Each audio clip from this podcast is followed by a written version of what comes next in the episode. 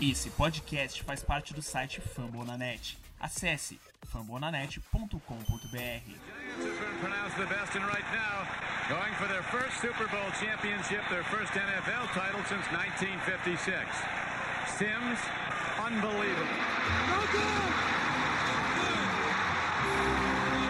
Five from their own 44. Manning takes the snap. Back to throw. Under pressure. Avoids the rush. And he's going to fight out of it. Still fights out of it. Now throws it deep downfield. Wide open Tyree who makes the catch. Got a play by Manning. Incomplete. And the ball game's over. And the Giants have won Super Bowl 46. Big Blue Podcast. We are the New York football. Gladiator football.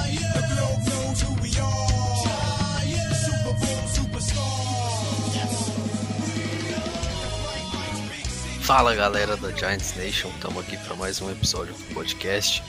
E nesse momento você deve estar pensando: Meu Deus, que estranho, o Daniel tá fazendo a abertura desse podcast. É, sim, eu tô fazendo a abertura desse podcast porque hoje eu tô sozinho. O Arthur não pôde vir gravar esse podcast comigo dessa vez. A gente tá tentando gravar o máximo de vezes que a gente pode para vocês, mas tá muito apertado e a gente não tá conseguindo, então agora a gente vai tentar, quando não, não conseguir fazer os dois juntos, é, cada um fazer, um fazer solo pra gente tentar produzir o maior, o máximo de conteúdo que a gente puder para vocês. E bom, minhas provas já acabaram, então eu tô com esse tempo disponível e o Arthur ainda não. Então, bom, a explicação é essa e estamos aqui para falar um pouco de Giants com vocês. Tem muita coisa. Eu, inclusive, tô chamando esse episódio de uma, uma. Não é passada de pano, não sei. É como se fosse uma limpa na off-season.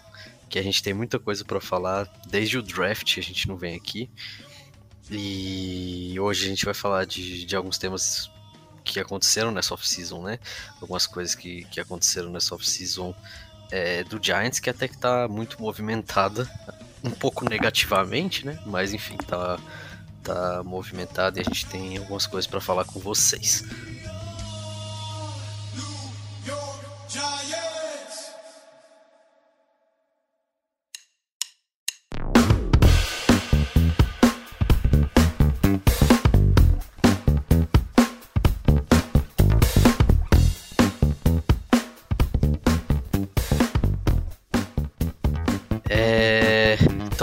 Começar pelas partes ruins, né? Vamos começar pelas prisões do Aldrich Rosas e do DeAndre Baker. Bom, o Giants vem prezando pela cultura há muito tempo já, né? A gente sempre, a gente desde que o Dave Gettleman come- tipo, assumiu o cargo de GM do time, a gente escuta o, a, a palavra cultura constantemente. O Odell Beckham foi trocado sobre esses termos, né? Falando que ele não se encaixava na cultura do time. O Jonathan Stewart foi trazido para cá na primeira off-season do Dave Gettleman por esse motivo também, para tentar trazer um pouco de cultura para o time, uma liderança no vestiário. E não tem nenhum sentido lógico um negócio desses, porque mesmo com tanta. Com, de todas as formas possíveis que o Giants está tentando, não, não tá adiantando claramente. Então, dois jogadores já esse, esse ano, só essa off-season, foram presos e de formas tão estúpidas assim, uma- umas coisas ridículas. Primeira coisa que o, Aldrich Rosas é um pouco pior porque ele foi pego em flagrante, pelo que eu entendi da notícia. Agora, o DeAndre Baker ainda é um caso que tem que ser discutido judicialmente. É, bom, a gente sabe da, daquela famosa frase lá do é, todo mundo é inocente até que se prove o contrário. Então, a gente tem que ir com cautela na situação dele. Mas é um. Caso for considerado verdadeiro, é um crime muito mais grave em que ele pode passar a vida na cadeia. É, a sentença que ele pode sofrer é, é pena de, de é tipo de vida, assim. Ele pode passar a vida na cadeia. É, é prisão perpétua, né? O nome. É, então, vamos começar pela do Aldrich Rosas, que é um pouquinho mais fácil. Aparentemente, o Aldrich Rosas estava em- na Califórnia. Eu não lembro exatamente a cidade agora, eu acho que era Chico. Não, não era, não sei. Enfim, era na Califórnia. E é, ele estava dirigindo em uma zona escolar, inclusive, é, a polícia acredita que é alcoolizado, isso ainda não foi comprovado, mas a polícia acredita que é alcoolizado, é, a 160 km por hora na, na rodovia que era para 60 km por hora. Então ele estava a 100 km por hora a mais do que o permitido na, na, naquela rodovia. É, segundo os policiais e os, e os pardais de, de, de trânsito, né, as câmeras de, de, das agências de trânsito, ele atravessou um sinal vermelho e ele bateu em um outro carro. É, é, bateu na, na, lateral de um outro carro que estava atravessando o cruzamento de forma correta. Né? Quem errou foi o Aldrich Rosas. É, segundo a polícia, o Aldrich Rosas tinha fugido da cena, ele deixou só o carro lá, o carro sozinho. E. Bom, depois de alguma, de alguma busca rápida, até a polícia encontrou Aldrich Rosas andando descalço pela rua é, e com marcas de sangue, cortes no corpo e andando meio, meio como se fosse meio tonto, assim.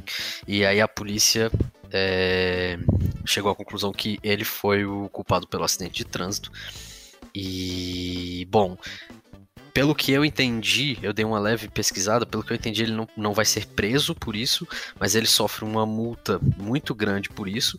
E lógico, ele mancha o nome do Giants, né? A partir do momento que ele é um jogador do Giants famoso e tudo mais, ele mancha o nome da franquia é, com essas atitudes dele extra-campo, né? Então são duas decisões importantes aí.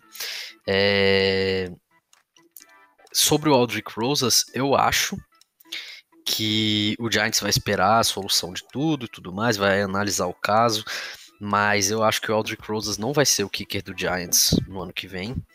Eu acho que o Giants vai provavelmente trazer algum kicker não sei quando exatamente, talvez no comecinho do training camp, alguma coisa desse tipo, para competir com o Aldrich Rosas. E, bom, se, se eles decidirem cortar o Aldrich Rosas, esse cara é, provavelmente compete com algum outro que o Giants traga, mas não, a gente não tá falando de ninguém muito caro. É, é, competir para ver quem fica com essa posição no time, né? E, bom, alguns, algumas pessoas citam o Stephen Goskowski, eu acho que é um nome bastante interessante. Ele foi o kicker do Joe Judge, que era coordenador de Special Teams nos Patriots, e ele é free agent, né?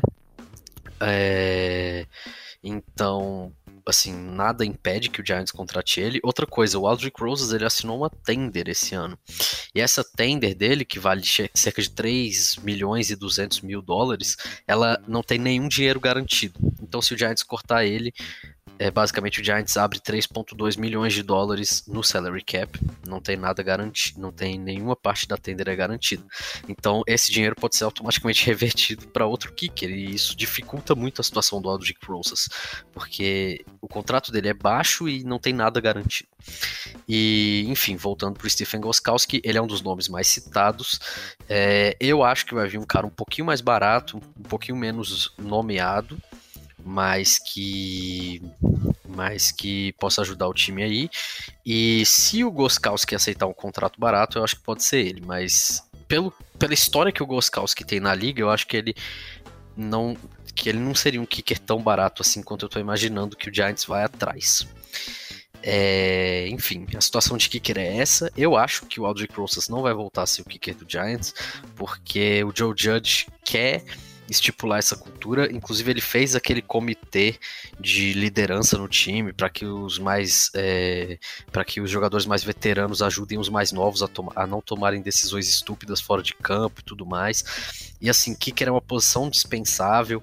Então, o Aldrich Rosas não é não foi um bom jogador, né? Temporada passada e na não, na retrasada foi a temporada que ele foi pro Pro Bowl, que ele foi excelente, mas temporada passada, na primeira temporada dele na NFL, ele não foi consistente. Na temporada passada menos ainda, talvez tenha sido a temporada menos consistente dele na liga. Então, assim, é complicado, complicada a situação do Aldrich Rosas. Falando do DeAndre Baker, é uma situação mais complicada ainda, mas que eu acho que tem mais chance dele ficar no time. Por quê? O DeAndre Baker, vamos contar o caso primeiro. O DeAndre Baker, aparentemente, estava ele e o Quinton Dunbar, que é um o corner do Seattle Seahawks, e eles estavam num churrasco, numa festa, basicamente, e é, eles tinham perdido dinheiro em apostas, E por alguma razão sobrenatural que eu não, até hoje não entendi, eles resolveram roubar o povo que tava na festa. E aí, eles, com arma de fogo é, e ameaças e tudo mais, eles foram. Eles roubaram, teriam roubado. É, eles teriam roubado cerca de 75 mil dólares Hum, contando relógios, joias e dinheiro vivo, né, cara? E dinheiro vivo que estava sendo jogado na festa. É, bom, o DeAndre Baker foi acusado pela polícia de Miramar, na, na Flórida, é, por cerca é, por oito crimes, se eu não me engano, foram oito crimes. Foi organização criminosa, é, assalto, é, porte de arma, um monte de crime, uns oito, se eu não me engano, foram oito. E bom, se ele for condenado, a gente ainda não sabe exatamente como vai ser o desfecho do caso, mas se ele for condenado, ele tem que ele provavelmente vai ter que ficar a vida inteira dele na cadeia. Se não for a vida inteira, vai ser pelo menos uns 10 anos, o que significa que a volta dele pro Giants é bastante questionável, né? O porquê que eu acho que o DeAndre Baker tá um pouco mais seguro pro time essa temporada. Não que ele vá jogar, mas que ele não vai ser cortado. Entendam isso. Porque eu não acho que ele vai jogar nessa temporada. Porque, como o Giants mesmo disse, é que o DeAndre Baker resolva as situações jurídicas dele antes de voltar pro time. Então é isso que vai acabar acontecendo. E eu acho que o Giants, o DeAndre Baker não vai jogar esse ano. Só que eu acho que ele tem mais chances de não ser cortado esse ano também, por culpa do do, porque ele foi uma pick de primeiro round do Giants no ano passado. Ele só tem um ano de carreira, né? Ele foi um pick de primeiro round do Giants ano passado. O contrato dele é muito maior do que o Aldrich Rosas. O contrato dele envolve, eu acho que 19 milhões de dólares de dinheiro garantido. Então é muito complicado para o Giants se desfazer desse contrato, simplesmente se desfazer desse contrato. E o que eu acho que vai acabar acontecendo é que o Giants vai esperar o desfecho do caso completo, assim, para poder tomar a decisão de cortar o DeAndre Baker. É, e por isso eu acho que o DeAndre Baker vai ficar no time até é, o fim dessa temporada e não vai ser cortado, mas também não vai jogar, ele vai ficar como se fosse suspenso. E, e, e bom, até resolver a situação jurídica dele, né? O maior ponto do DeAndre Baker o advogado do DeAndre Baker disse que tem testemunhas, disse que as testemunhas refizeram os seus testemunhos para é, que, que, que provam, que comprovam que o DeAndre Baker não é, é não é, não foi o culpado do, do assalto. Eu, Daniel, não acredito, tipo assim, não é que eu não acredite, mas é uma coisa que qualquer advogado falaria, sabe? Então, eu não, não levo isso como se fosse verdade absoluta.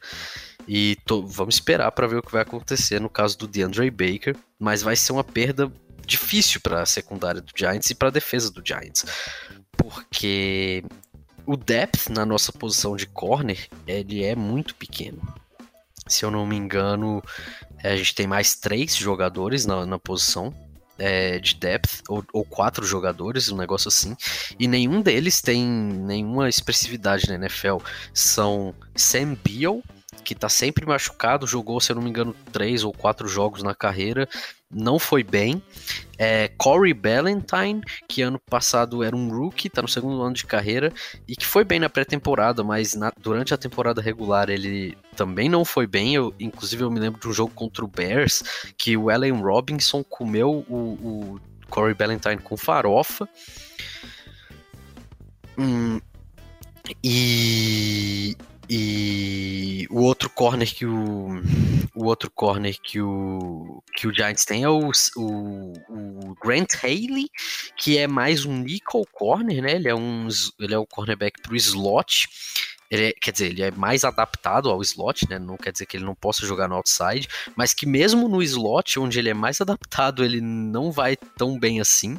É, inclusive, eu acho que o Darnay Holmes, que a gente vai falar dele já já quando a gente for falar do draft, ele é um, vai, vai ser o titular do time nessa posição, porque o Grant Haley não é nada assim especial, nunca, nunca teve muita expressividade nem nada desse tipo no Giants e e bom ele, eu não acredito que ele vá ser o nosso titular naquela posição, digamos assim, de outside corner no lugar do DeAndre Baker, que seria titular absoluto, né, na de corner, de corner ali. E por último, a gente tem o o, o Davon Eskew Henry, que é um cara que a gente trouxe agora da XFL ele nunca jogou um snap na NFL, só no practice squad do Pittsburgh Steelers, na pré-season também, né? É, e também não tem nenhuma experiência na NFL e assim, não, não dá para confiar num cara desse. Então, nossa posição de corner sem o DeAndre Baker, ela fica muito limitada, muito, bastante mesmo, porque o único corner que a gente vai ter é o o James, o James Bradbury, né, que a gente contratou na free agency e só. Então, assim, é muito fácil para um ataque adversário atacar o, o outro lado do, da defesa do Giants, sabe? E vai, vai ser muito complicada a situação do time sem o DeAndre Baker.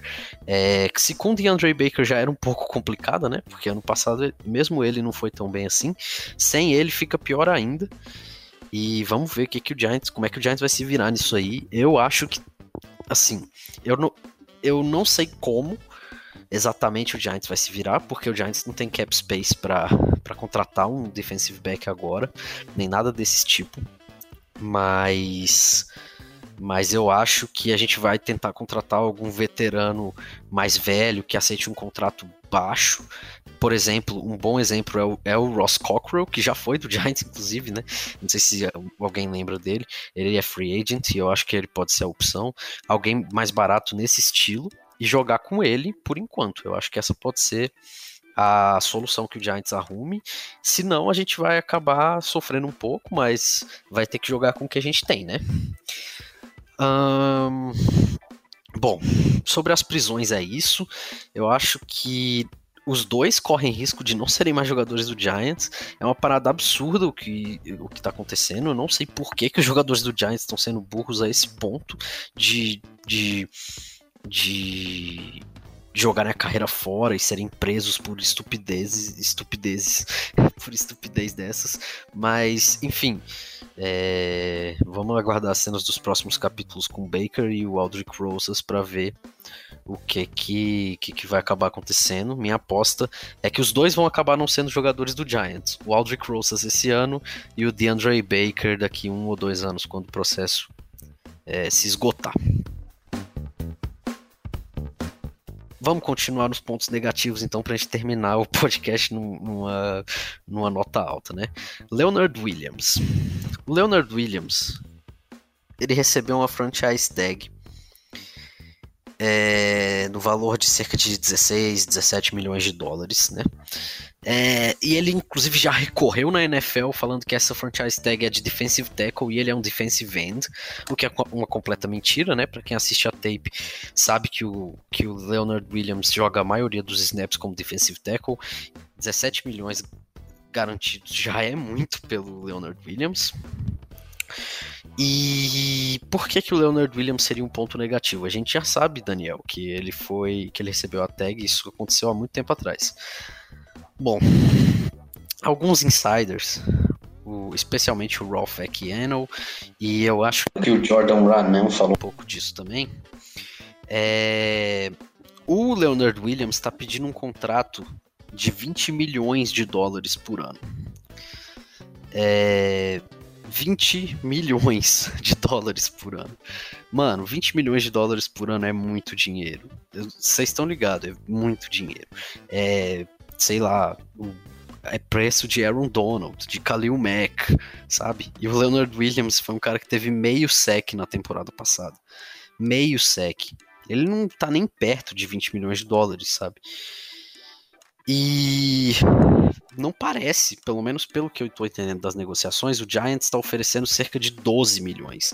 Ou seja, é uma diferença de 8, 7 milhões de dólares de diferença na negociação contratual e não parece que essa diferença que o Giants quer oferecer mais que isso e nem que o Leonard Williams quer abaixar o preço dele.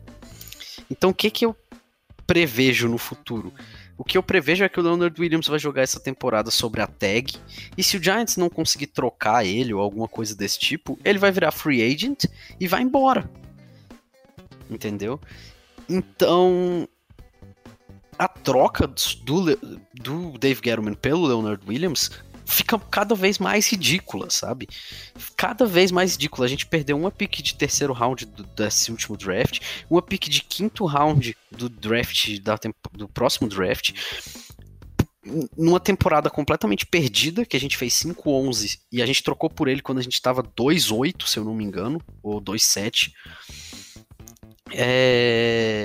E a gente trocou por um cara que vai ficar no Giants dois anos. Dois anos que não são anos, tipo assim, são anos importantes do rebuild, mas não são dois anos que a gente está planejando ganhar o Super Bowl ou ir para playoffs. A gente ainda falta um pouquinho para chegar lá.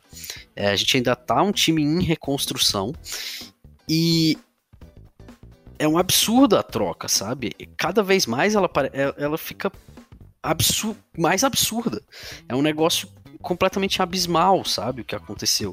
E agora o Leonard Williams, assim, nenhum time vai, vai trocar pelo Leonard Williams por muito, sabe? Porque todos os times, primeiro, eles sabem dessa realidade, de que o Leonard Williams pode virar free agent no fim do ano.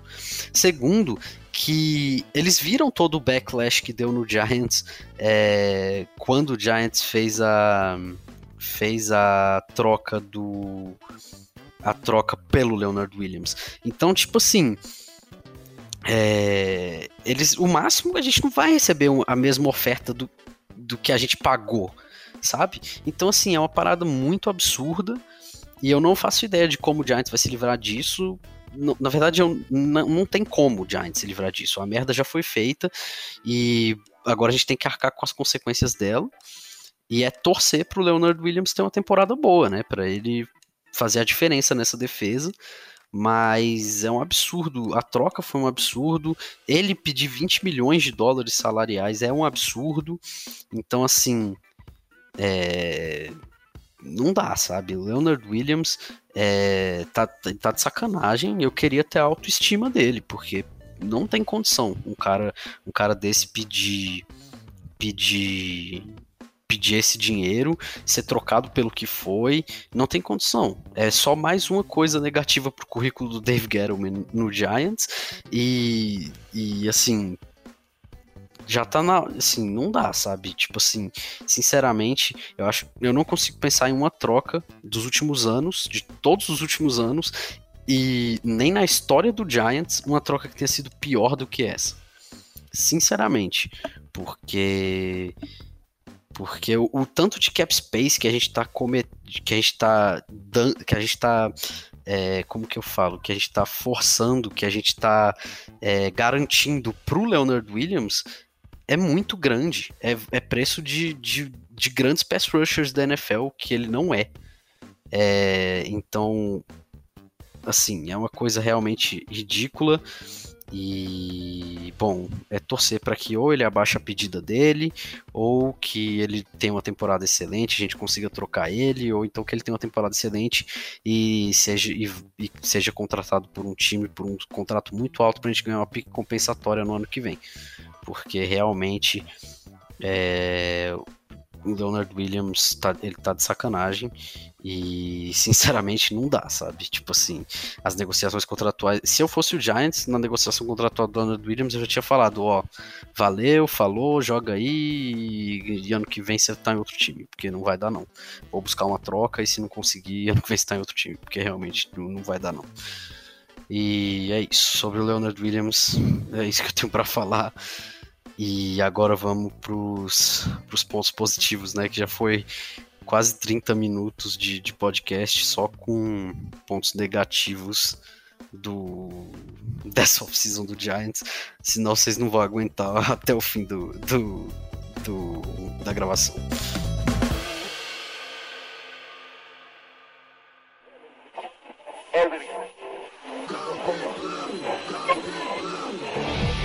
Big Blue Podcast.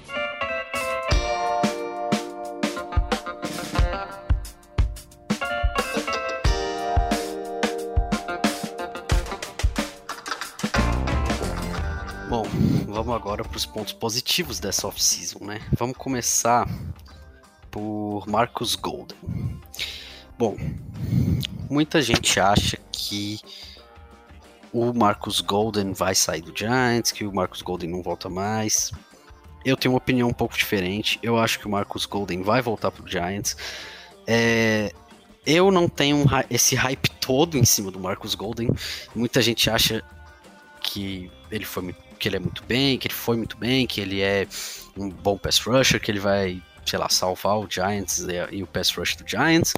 Eu discordo um pouco. Eu acho que muitos dos, dos sacks dele ano passado foram em cleanups, foram pelo motor dele que nunca para, mas depois de muito tempo do QB no pocket, que foi mais um, um sec da secundária do que do próprio Marcus Golden, o que é raro de falar, porque, porque o Marcus Golden, porque a secundária do Giants era muito ruim, mas aconteceu algumas vezes. E e mais de qualquer forma, né, mesmo eu não sendo tão hypado no Marcus Golden, eu acho ele melhor do que qualquer pass rusher do que tá no de qualquer pass rusher que está no Giants no momento. E e a, ele voltando pro Giants, que é o que eu acho que vai acontecer, é, é, já dá uma ajudada, né? Pra gente tentar criar um pass rush, porque é igual, mesma coisa do DeAndre Baker. Se, se, com ele já é ruim, sem ele é pior ainda. Então, é, o Marcus Golden é um cara que pode ajudar e ainda mais nessa nova defesa que vai tentar criar o pass rush por meio de esquema e não pelo talento do próprio jogador, mais ou menos como o Patriots faz. Ah, Daniel, mas por que, que você acha que o Marcus Golden vai voltar? O Giants botou uma tender no Marcus Golden que chama RFA Tender, que só o Patriots usou na história da NFL. E é uma tender que basicamente faz o seguinte: até a data do training camp, o Marcus Golden tem direito a assinar o contrato, a negociar contrato com qualquer outro time da NFL. É, normalmente, assim, como se ele fosse free agent igual ele é hoje, normal, igual ele era um mês atrás, dois meses atrás. É, acontece que depois da data do training camp, que é dia 28 de julho, ou seja, daqui umas duas semanas, é, o Marcus Golden ainda vai poder negociar o contrato dele. Só que a partir do momento que ele negociar e assinar com outro time, esse outro time tem que dar uma pique de segunda rodada pro Giants. Tem que dar a pique de segunda rodada dele pro Giants. E, bom, nenhum time da NFL vai querer dar uma pique de segunda rodada pro Giants pelo Marcus Golden, né? Se ainda fosse pelo Saquon Barkley, tudo bem, mas é pelo Marcus Golden. Nenhum time vai querer fazer isso. É burrice, até porque ele vai ficar livre no mercado até o dia 28. Por que, que não fez isso antes? Por que, que não contratou ele antes? É... E aí você pode virar e me perguntar, tá, mas então por que, que ninguém contrata ele até o dia 28? Bom, o... essa tender que o Giants deu no Marcus Golden, ela vale garantido 5 milhões de dólares. Cerca de 5 milhões de dólares para o Marcus Golden. E todo esse dinheiro garantido os 5 milhões, 100% dela garantido. E nenhum time da NFL, pelo menos não até o momento, nenhum time da NFL quis dar tanto dinheiro garantido pro Marcus Golden assim. É... Segundo o próprio agente do Marcus Golden, que eu não lembro o nome agora, segundo o próprio agente do Marcus Golden, é, nenhum time está em negociação com ele é, e, o, e, e, o próprio Marcus Golden, o jogador, já está preparado para assinar a tender e jogar no Giants. Ele só está esperando chegar a data do prazo, a data limite. Então, assim, o Marcus Golden, para mim, ele já é um retorno certo, ele vai voltar e e vai tentar e novamente ele vai voltar no contrato de um ano, igual no ano passado, e ele vai tentar é, jogar no mesmo nível, conseguir o, double digit sacks, porque se ele se provar nesse ano também, aí eu acho que ele tem chances de ganhar um, um contrato maior. Que ele queria esse ano, né? Mas ninguém quis dar para ele. Outro problema que eu vejo na, no, pro Marcus Golden, né? Não pro Giants, porque pro Giants tá ótimo esse valor pro Marcus Golden, é uma barganha, é mais ou menos o que a gente pagou ano passado por ele. É Outro problema pro Marcus Golden é que tem dois pass rushers melhores do que ele no mercado. Everson Griffin e o Jadavion Clowney, os dois são free agents. Então, enquanto essas duas peças não caírem em seus devidos lugares, o Marcus Golden, não, tipo assim, provavelmente os times vão olhar antes o Jadavion Clown e o Everson Griffin para depois olhar o Marcus Golden. Porque é lógico isso. Se o Marcus Golden estiver pedindo o mesmo valor de um Everson Griffin, ou então um pouquinho menos, vale mais a pena e faz muito mais sentido o time contratar o Everson Griffin. Então é lógico que eles vão sempre ir descendo o escalão e não subindo, né? Então, assim, mais um problema pro Marcus Golden. E para mim ele vai acabar voltando. É, como eu disse, eu não acho que ele vai ser a salvação do nosso pass rush. Eu não acho que ele vai. É... Eu não acho que ele vai ter double digit sacks igual na temporada passada. Eu acho que ele se favoreceu de muitos cleanups. Eu acho que ele se favoreceu de muitas linhas ofensivas ruins. Eu acho que ele se favoreceu muito de de outros jogadores fazendo o trabalho sujo e ele e ele e ele conseguindo sec, mas de qualquer forma, ele ainda é seria o melhor pass rusher do Giants e ajudaria o time nesse sentido.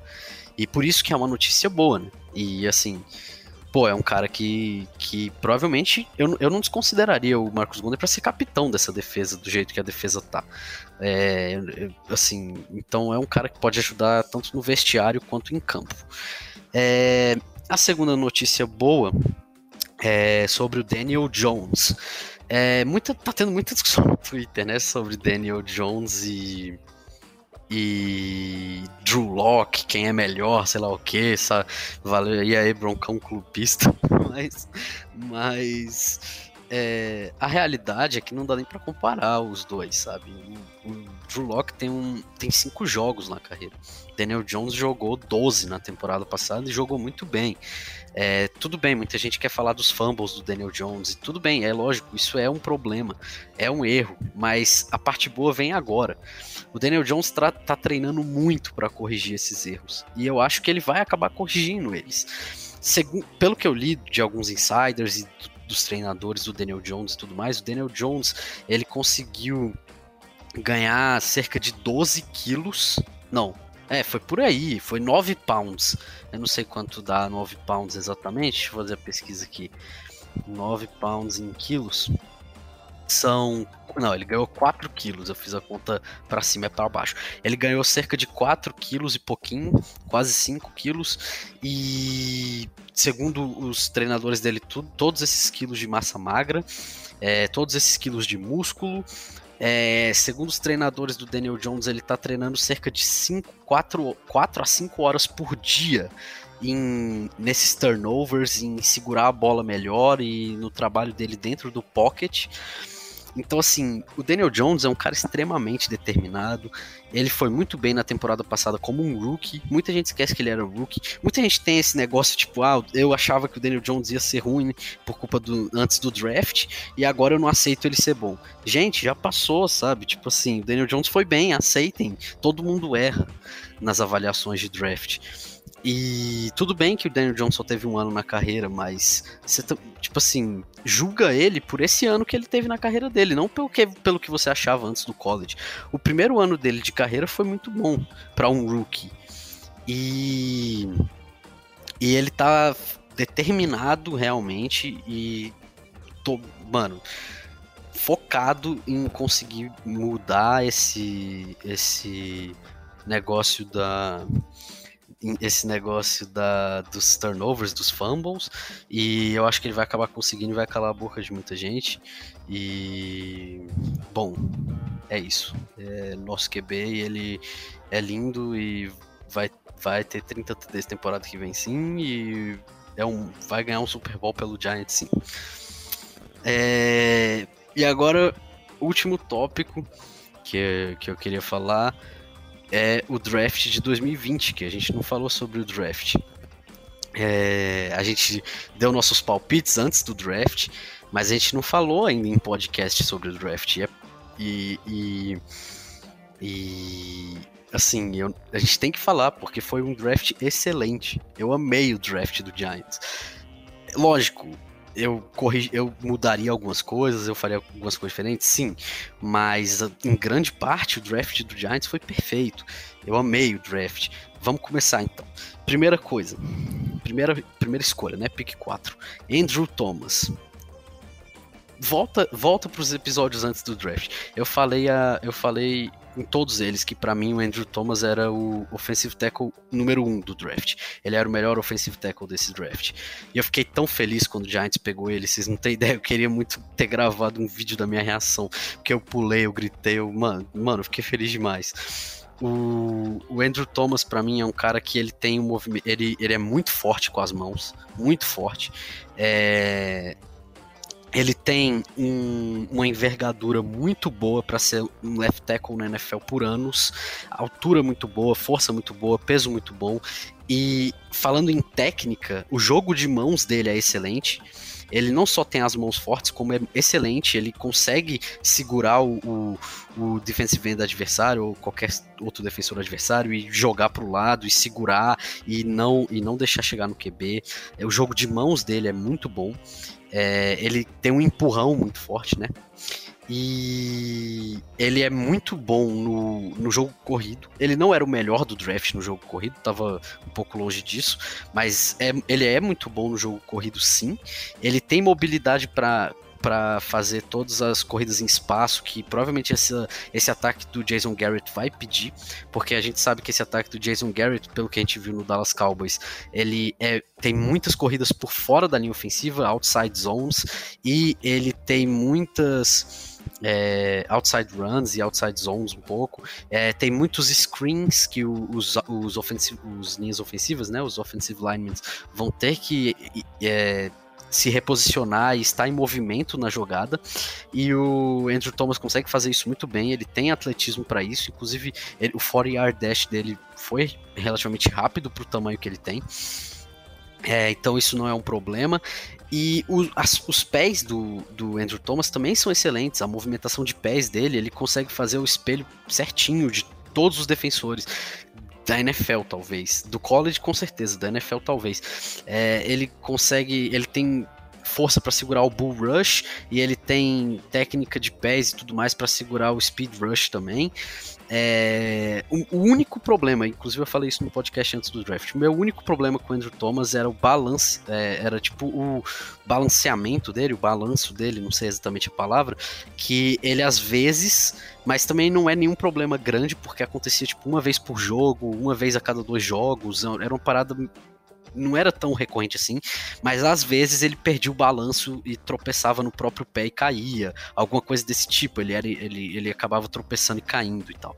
Esse era o meu único problema com o Andrew Thomas, para mim era o melhor offensive tackle desse draft, eu fiquei feliz demais. Se Deus quiser, o Nate Solder não vai ser mais offensive tackle, o left tackle do Giants por muitos anos, e o Andrew Thomas vai ser, e eu tenho certeza que ele tem capacidade para isso. E, bom, eu fiquei feliz demais. No segundo round a gente pegou o Xavier McKinney. Não vou mentir que eu tava esperando uma troca no segundo round, eu achei que a gente fosse dar um trade down, mas eu fiquei muito feliz com o Xavier McKinney. É, pelo seguinte, o Xavier McKinney também era o meu safety número 1 um no meu board. Quem quiser ver o board, tá, na, tá lá na página do Twitter, eu postei, mas deve estar tá muito atrás já, mas enfim. O Xavier McKinney era o meu safety número 1. Um. Ele é um cara muito versátil, talvez tão versátil quanto o Isaiah Simmons, que muita gente queria no draft. Ele jogou muitas posições de linebacker, ele jogou algumas posições de corner, de nickel, de safety, de strong safety e de free safety, e alguns snaps em blitz como até pass rusher de vez em quando. Ele tem muita versatilidade e ele vai trazer muito dessa versatilidade para a defesa do Giants, com certeza, porque os técnicos do Giants prezam por isso, né? É, além disso, o Xavier McKinney era capitão em Alabama. É, não é fácil ser capitão em Alabama, né? De jogador do Nick Saban e tudo mais. E ele foi muito bem. É, e ele foi um capitão bom e tudo mais, foi muito bem, eu digo, nesse sentido em Alabama, extra-campo e tudo mais, ajudando a comunidade e tudo mais. Então ele pode ser uma presença positiva no vestiário também. E eu acho que o Giants vai usar ele assim. Eu acho que ele vai ser meio que um Joker nessa defesa do Giants, meio que um Coringa. E o Giants vai revezar ele em quase todas as posições é, da defesa, é, dependendo da jogada. É, eu não duvido o Giants colocar o, o Xavier McKinney é, como linebacker em, é, no box algumas jogadas. É, eu não duvido colocar o. Ainda mais com a, com a com o, caso do DeAndre Baker, eu não duvido colocar o Xavier McKinney é, quase que como um corner de, de um lado do campo. Lógico que com apoio, porque ele não é um corner de função, mas é, mas meio que jogando de corner. E eu não duvido o Giants colocar o Xavier McKinney como é, é, single high safety, que eu acho que é a posição que talvez ele não seja tão bom assim, talvez seja a pior posição dele em campo, seja como, como single high, mas ele consegue fazer essa função. E eu acho que a maioria dos snaps o Xavier McKinney vai estar tá jogando meio que nessa função de free safety. É, é, sem ser no box, ou sem ser no single high e no box ali como linebacker. Ele, o Giants vai ficar revezando o Jabril Peppers e o Xavier McKinney nessas funções. Para mim, é, para mim tá claro isso. É... E eu tô muito curioso para ver como é que vai ficar o trio de safeties do Giants, porque o Julian Love fez a transição para safety na temporada passada e ele é o cara que pode jogar de single high no, no, Giants. Ele é o cara que fez isso bem na temporada passada. E eu tô muito curioso para ver como é que o Giants vai fazer com esse trio. Se o Giants vai jogar mais em cover 3, se o Giants vai vai ficar revezando esse trio de safeties igual o Steve Spagnuolo fazia em 2007, se o Giants vai como é que vai fazer essa divisão de, de funções. É, eu tô muito curioso para ver como é que vai ficar, mas é um trio de safeties muito interessante e muito jovem. Os três em contrato de rookie. É, o Jabril Peppers foi bem no ano passado. O Xavier McKinney é um cara que traz muita versatilidade tudo para esse ano. E o Julian Love também foi bem no ano passado quando em campo. É, então foi uma excelente pick do Giants. Eu entendo completamente a gente não ter trocado. É, na pick 36 é um valor absurdamente alto pelo Xavier McKinney. Então eu fiquei feliz demais também. Gritei aqui em casa também tudo. No terceiro round, a gente pegou o Matt Pert, o offensive tackle de, de Connecticut. O 49ers do caos deve estar. Tá, o 49ers do caos chorou, porque ele era o vigésimo é, jogador na, no big board do 49ers do caos. Ele amava o Matt Pert. Eu gostei da tape do Matt Pert, eu vi a tape dele antes, da, antes do draft, eu gostei muito. É, não vou mentir que no terceiro round, como a gente já tinha pego o Andrew Thomas, eu tava querendo um pass rusher é, é, ou um pass rusher ou um wide receiver, é, porque a classe de wide receiver estava muito boa é, e tinha alguns valores muito bons disponíveis na terceira rodada. Mas, ah, e linebackers também, não posso esquecer, eu estava muito tava querendo muito o Akim Davis Gator, que acabou indo pro Bengals na, na, no comecinho do quarto round, mas eu queria, eu também torci muito para ele ser escolhido. Mas de qualquer forma, o Giants pegou o Matt Pert, que para mim também foi uma pick que eu não, não tenho como criticar.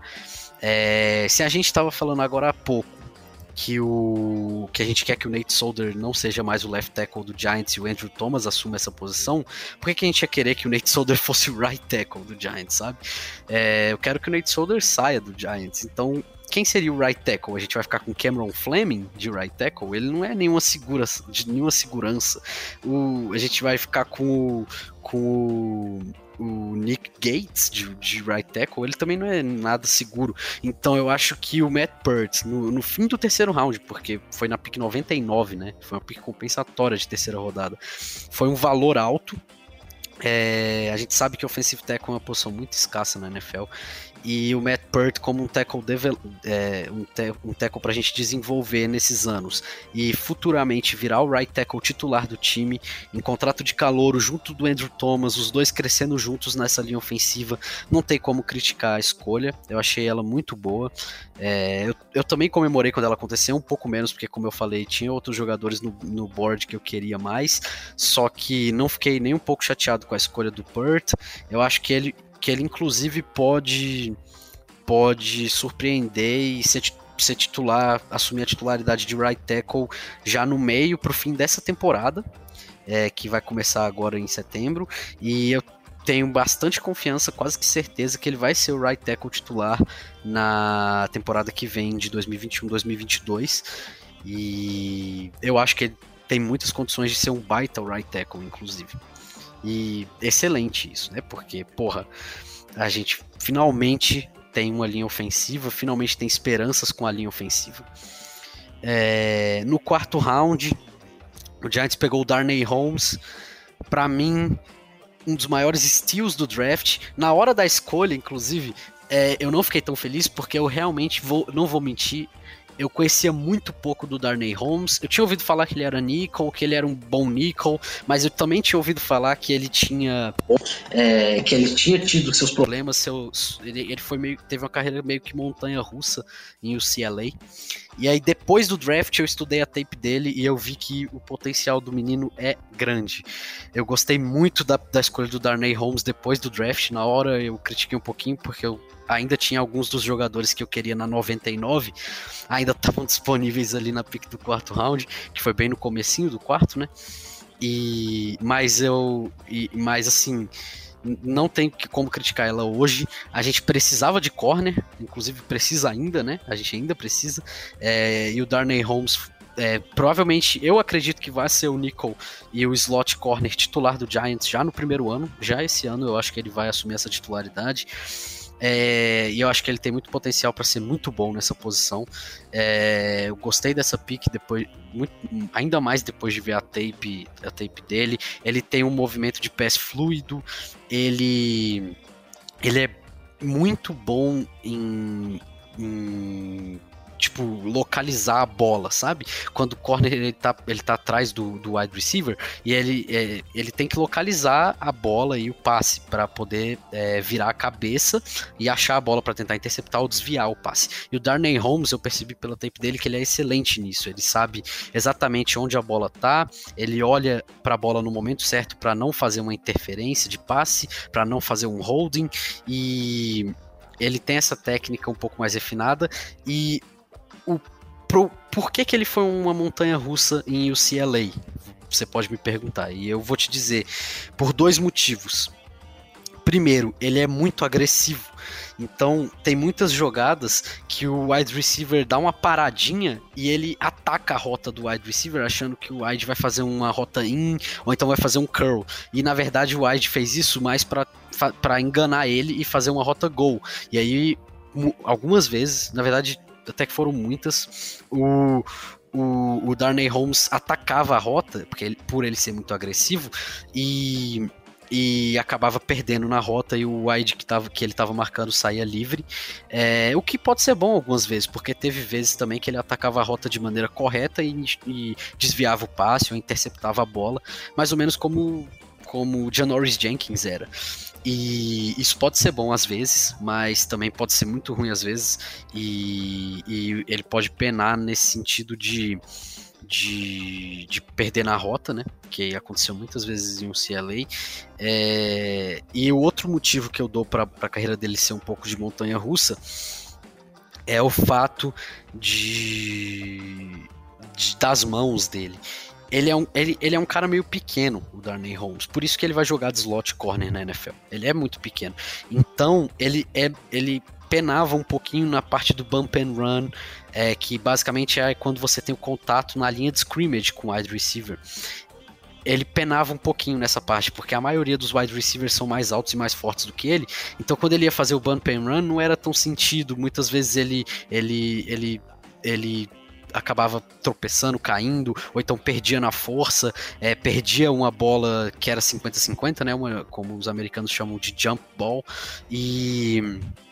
E bom, e aí acabou que teve algumas jogadas negativas na tape dele nesse sentido. Mas no geral, ainda mais por escolha de quarta rodada, eu achei um baita, uma, um baita de um steal. Ele tem muito potencial, são coisas corrigíveis esses erros dele. E, e é um cara que eu acho que vai ser vai ser fundamental e que eu acho que já vai ser titular no ano de, de calouro mesmo. Eu acho que ele vai ser vai ser o titular na posição de, de slot.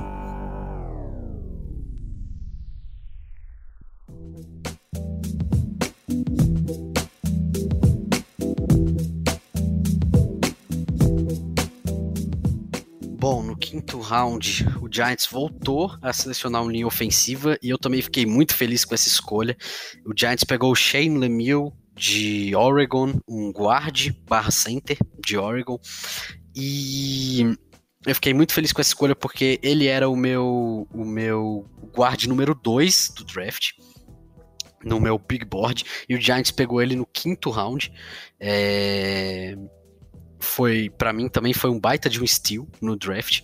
É, eu gostei muito dessa escolha. É, o, o, que eu não gostei muito, na verdade, foi o fato de o Giants tentar mudar ele para center, mas eu acho que pode dar certo, mas eu, eu gosto muito dele como guard. É, para mim, foi uma, boa, uma baita pick. O Shane Lamiel é um cara extremamente forte e agressivo.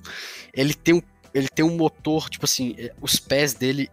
Ele, eu não sei explicar, mas ele é muito agressivo no sentido de, de assim, ele, ele pancakes, é, jogar o, o, o, adversário no chão, atropelar o adversário. É, nesse sentido, ele é muito agressivo nesse sentido. Ele é a definição de hog molly, que o Dave Gettleman tanto fala. É, o Shane Lamiel, para mim, ele é um cara que vai ajudar muito nos bloqueios pro jogo corrido. Na verdade, nessa primeira temporada dele, eu acho que ele vai ser reserva. É, igual o Matt Pert, eu acho que ele vai ser desenvolvido para uma posição de titular daqui um, dois anos. É, muita gente quer colocar ele como center titular já agora, e eu entendo, porque a nossa posição de center talvez seja a pior posição da linha ofensiva agora, e ela é muito precária mesmo. Hoje, o nosso center titular é o Spencer Pulley, e isso não é bom, é, mas ainda não dá, sabe? O cara é, ele é um rookie, ele tá fazendo uma transição de guard para center, ele nunca jogou de center na vida dele. É, e ele tá fazendo isso numa off-season que a gente não teve treino, a gente não, tá, a gente não teve OTAs, a gente não teve rookie minicamps, a gente não teve o minicamp com, todo, com todos os jogadores do elenco, a gente não vai ter pré-season, a gente só vai ter o training camp até a temporada. Então não dá para colocar o Shane Lamiel de, de center automaticamente. Center é uma posição extremamente importante na linha ofensiva, é quem organiza toda, toda a direção e o posicionamento da linha ofensiva. Então precisa ser um cara um pouco mais experiente nesse sentido. E o Shane Lamiel, eu acho que ele ainda não vai ser o center titular nesse ano. Eu acho que ele vai ser, vai acabar sendo no futuro, mas não esse ano ainda. Por, por, por culpa dessa falta de treino, essa falta de, de, de, de reps, né? Como os, de repetições na posição. É, mas enfim, voltando ao que eu estava falando, é, ele é um cara é, muito agressivo que que tem versatilidade para jogar dos dois lados da linha ofensiva e ele é muito bom pro jogo corrido, ele seria um, ele vai ser um cara muito bom pro jogo corrido do Giants. Ele ele é especialmente bom nessa área. No jogo aéreo ele também é, teve sucesso, mas no jogo corrido ele teve mais ainda. É, é, e assim, o Shane Lamiel, ele é um cara que me lembra muito o Will Hernandez, sabe? Assim, ele é, para mim, ele é. A minha comparação com ele era o Will Hernandez, porque ele é exatamente um cara que é agressivo no jogo, no jogo corrido, um cara que tem muita força, um cara que joga com agressividade.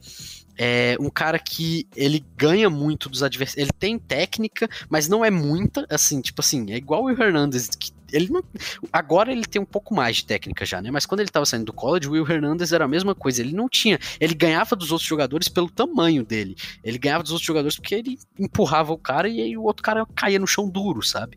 Mas não era na técnica. O Shane Lamiel tá chegando na NFL mais ou menos assim. Ele ganha na força, ele é um pouquinho menor, né, do que o, do que o Will Hernandez. Mas ele, ele também ganha na força, ele ganha no motor dele, que, que é extremamente forte, mas ele, ele ainda falta um pouco de técnica no sentido da, do jogo de mãos. Muitas vezes ele perde no swing move, é, pelo que eu vi na tape, ele perde muito no swing move para os DLs adversários. E vale lembrar que na nossa divisão ele vai enfrentar ninguém, nada mais, nada menos do que Fletcher Cox, Javon Hargrave.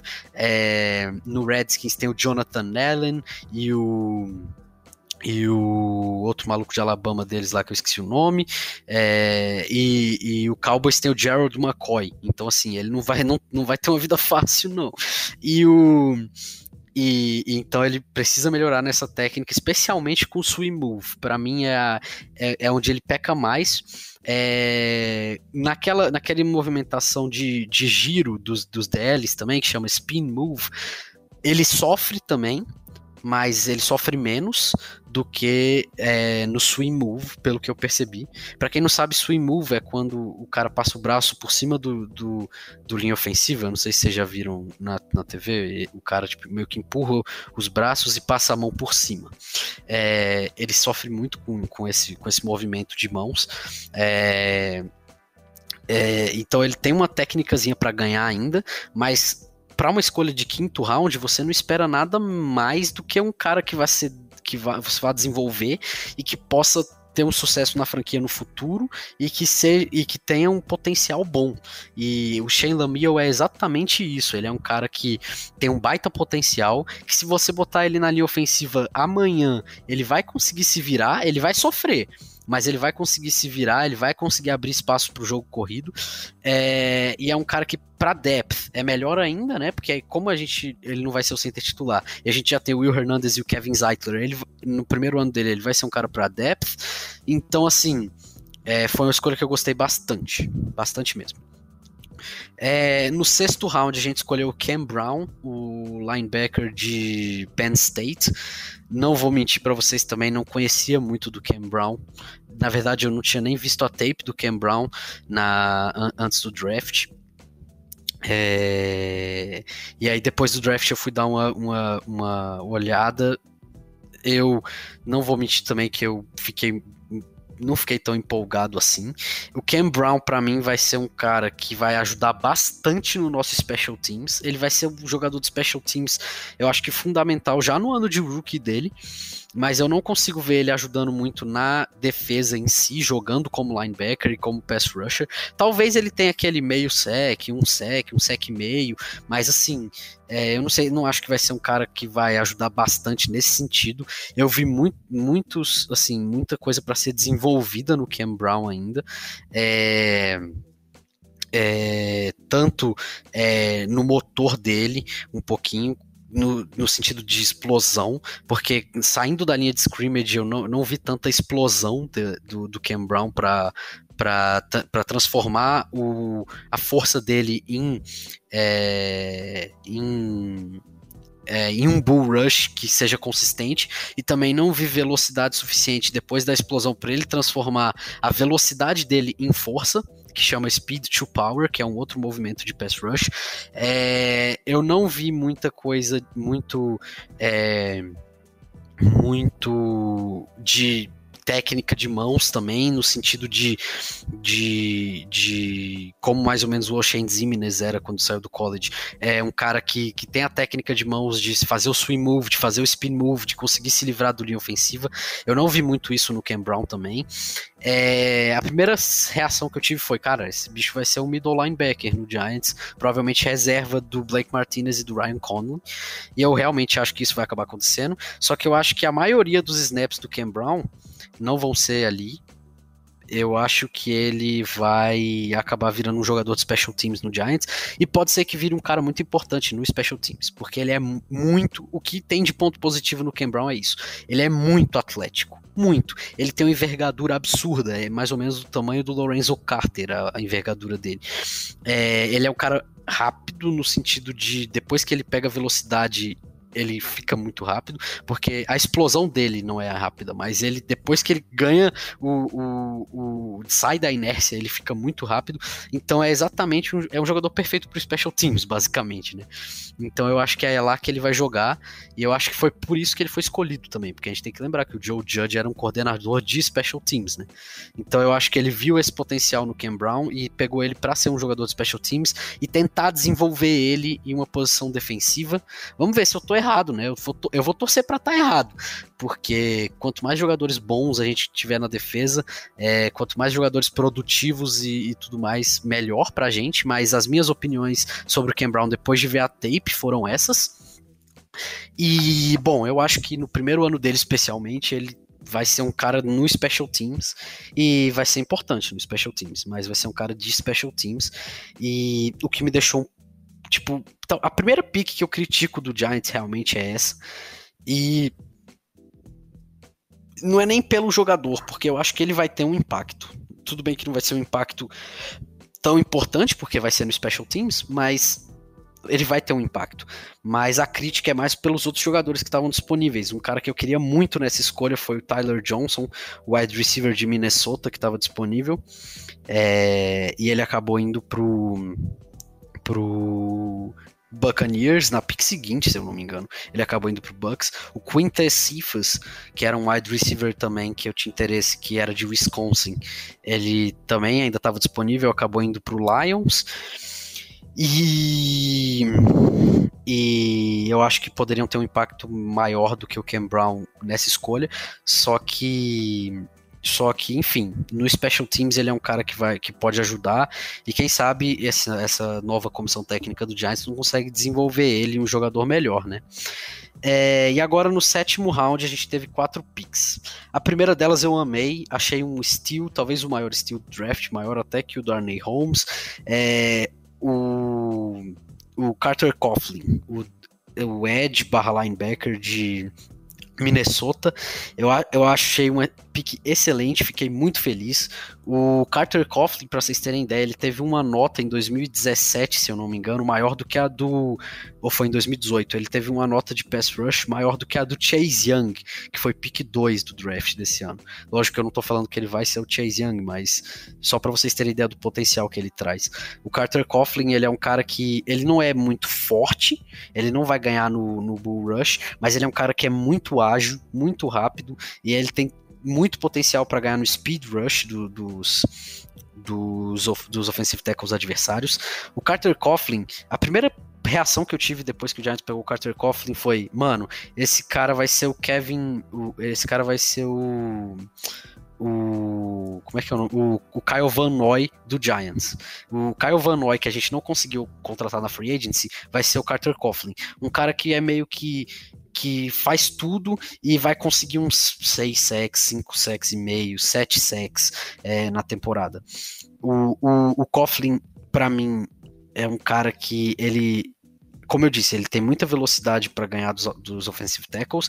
E uma coisa que eu fiquei impressionado na tape dele é o a é, é, eu não sei a palavra em português, é como se fosse o dip, que é quando ele passa por baixo do linha, do linha ofensiva para chegar no QB. Ele faz como se fosse um, um retorno, sabe? Ele, ele, ele faz um retorno e passa por baixo dos braços do linha ofensiva para chegar no QB.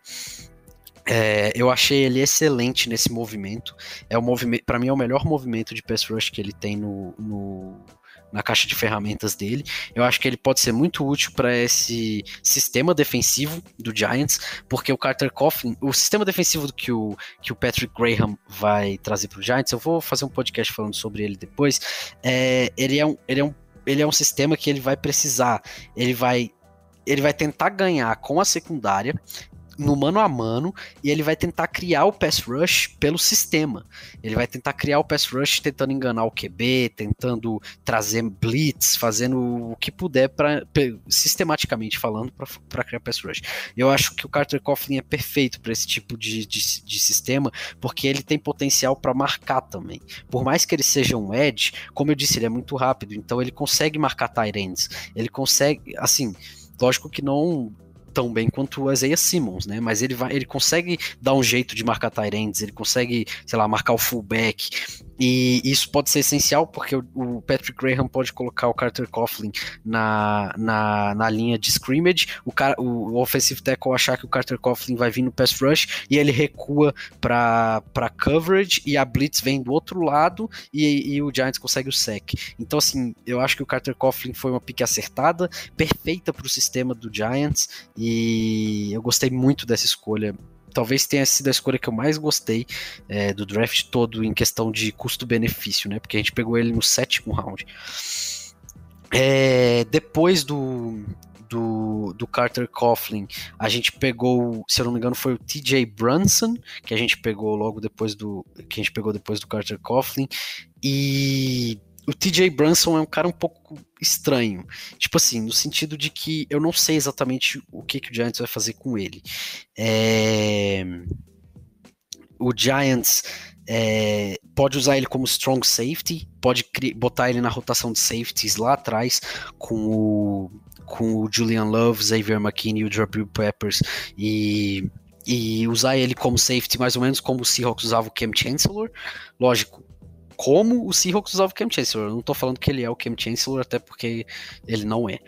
é e o Giants pode usar ele como linebacker, é, mas basicamente um run stopping linebacker. Ele não, não é tão bom em coverage a ponto de ser um, um, um coverage linebacker tipo Isaiah Simmons seria pra gente. E é, e, e, o Giants pode usar ele como pass rusher em alguns, em alguns momentos. Então, assim, duas coisas. A primeira, versatilidade. Só que o problema é que é uma versatilidade um pouco diferente da do Xavier McKinney, por exemplo. Porque o Xavier McKinney tem essa versatilidade, mas ele faz tudo muito bem. O TJ Brunson, ele tem essa versatilidade, mas ele não faz tudo muito bem. Tipo assim, ele é um cara que ele faz tudo médio, sabe? Então eu não sei exatamente o que, que o Giants vai fazer com o TJ Brunson. Tô até curioso para ver. Eu acho que a gente vai testar ele em todas as posições e vai tentar é, usar ele em, em, momentos específicos de jogo. É, tanto no Special Teams, eu acho que esses jogadores de sétima rodada, sexta rodada vão ser impactantes no Special Teams. E eu acho que o TJ Brunson vai ser mais ou menos como um Ken Brown nesse primeiro ano dele é, no Special Teams. E na defesa em si, eu acho que ele vai entrar em pacotes específicos que o, que o Patrick Graham criar, é, em que precise de, por exemplo, field goal, é, é, field goal block, ou então algum sentido de alguma blitz, é, como se fosse uma all-in, cover zero, alguma coisa nesse sentido, que aí o TJ Brunson pode ser efetivo, mas assim, não consigo ver muito o impacto dele nesse ano. É, depois o Giants pegou o Chris Williamson, que eu também gostei muito de, também de Minnesota. E o Chris Williamson, eu acho que ele pode ser um cara que a gente não tá esperando que vai ter um impacto imediato no Giants por culpa da história do. do. do DeAndre Baker. Porque a gente já viu Beal em campo e não prestou. A gente já viu Corey Ballantyne em campo e não prestou. A gente já viu Grant Haley em campo e não prestou o Darnay Holmes vai ser slot. Então, quem vai ser o nosso outside corner? Eu acho que o Chris Williamson vai entrar direto nessa competição, sabe? Tipo assim, direto assim, ele vai entrar para competir, ele não vai entrar para ser reserva. Mesmo sendo o pick de sétimo round, ele vai entrar para competir. E eu acho que ele assim, tem chances de ganhar até, sabe? Eu realmente acho que ele tem chances de ganhar e ser o, o, um cornerback que vai ter alguma produção pra gente esse ano. Eu, eu não acho que ele vai é, ser um baita corner e a gente vai ter nosso cornerback fixo ali, outside corner lindo, maravilhoso com James Bradbury, mas eu acho que ele vai jogar. Eu acho que ele vai ter esse impacto. O Chris Williamson é um cara que eu gosto muito pela altura dele. Ele é um cara físico, ele é um cara alto para a posição de corner. Eu gosto muito disso nele. É, o que eu não gosto no Chris Williamson é holdings. Ele teve muitos holdings. Ele é um cara que pega muito, no, ele é muito contato e ele pega muito no, no, no adversário. E é, eu não acho que ele tem muita Assim, não é que ele é lento, mas eu não acho que ele é muito rápido a ponto de conseguir marcar wide receivers que sejam muito rápidos. E por fim, um outro, um outro problema que eu tenho com o Chris Williamson é, é, a localização da bola, que eu falei tão bem do Darnay Holmes. O Chris Williamson é um cara que ele tem isso, mas ainda não é tão desenvolvido. Muitas vezes ele só levanta o braço e reza para a bola bater nele e o passe é incompleto, sabe? Ele não ele, ele ainda não tem a consistência de olhar para a bola, olhar para trás e ver onde o passe está indo. E aí, por fim, a gente teve a última escolha do draft, que foi o Mr. Irrelevant, que foi o Tay Crowder, o linebacker. Tay Crowder, para mim, uma pick melhor que o TJ Brunson, começa daí. Eu acho que ele vai ter um impacto um pouco maior do que o TJ Brunson. Para mim, também vai ser um cara que vai jogar mais no Special Teams. Para mim, esses três jogadores do draft vão ser de impacto no Special Teams desse primeiro ano: Cam Brown, TJ Brunson e o Tay Crowder. Para mim, os três vão ser Special Teams imediatamente, assim. É, e basicamente só lá. A gente quase não vai ver eles em campo. O diferencial do Tay Crowder para os outros, que eu, por isso que eu acho que ele, por isso que eu disse que acho que ele pode ter um impacto um pouco maior, é que ele marca. Ele é um, um linebacker que ele consegue marcar. Então, ele pode ser usado em alguns, em alguns é, packs de coverage que o Patrick Graham crie, alguns packs de coverage que o, que o Joe Judge crie, e ele consegue marcar tight ends, sei lá, vamos supor que a gente joga contra o Dallas Cowboys, é, ele é um cara que a gente pode colocar e tentar marcar o Blake Jarwin, por exemplo, que é um cara que a gente não estava conseguindo marcar com, o, com outros linebackers do time no, até o ano passado. Mas assim, para mim é um, um, outro jogador que vai ser mais, mais impactante no Special Teams. Talvez é, um desses três caras, inclusive, seja até cortado e vá para Practice Squad do Giants. É, porque assim, não tem espaço para todo mundo, né? E special teams, por mais que o Joe Judge preze pelo special teams e que seja importante, é, é, é, é, um pouco menos do que ataque e defesa. Então, se a gente precisar manter um jogador de defesa para é, em detrimento de um jogador de special teams, me desculpa, mas é a vida, a gente tem que fazer isso. É, e bom, o draft foi esse. Eu adorei o draft do Giants também mesmo. Pô, vocês viram pelo, pelos meus comentários que eu só eu basicamente não critiquei o draft, eu gostei muito mesmo. Eu acho que tem muitos jogadores que podem causar um impacto no time. Eu acho que tem muitos jogadores que vão causar um impacto no time. Eu acho que tem muitos jogadores com potencial é, de desenvolvimento muito grande. Então, é, eu acho que deu uma encorpada no elenco boa também. E todos esses jogadores podem fazer uma parte do, parte do rebuild do Giants. E muito foi um draft muito interessante mesmo. Muito interessante. É, e assim, vamos ver como é que esses jogadores vão, vão jogar em campo, né?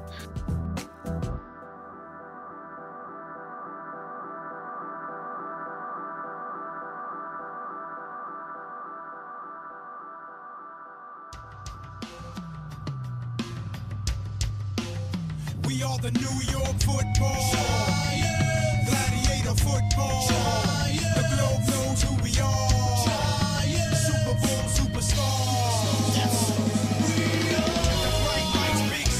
Bom, é isso, eu acho. Falei de tudo, um pouco corrido, porque foi muita coisa, né? Para passar o pano todo na off-season, tentar, tentar poder falar com vocês no próximo podcast é, do presente, né? Tentar é, tentar poder acompanhar as notícias em tempo real. Mas espero que vocês tenham gostado desse episódio. Muito obrigado a todo mundo que chegou até o fim dele. É, é, bom, vamos ver se o próximo episódio o Arthur participa, senão eu vou estar aqui sozinho de novo. Deixe seus comentários, sugestões, é, o que mais vocês quiserem, tópicos para a gente comentar nessa off-season, que agora a NFL está num momento muito parado. E, bom, obrigado a todo mundo. É, segue lá na arroba New York Giants Sports, NY Giants BR.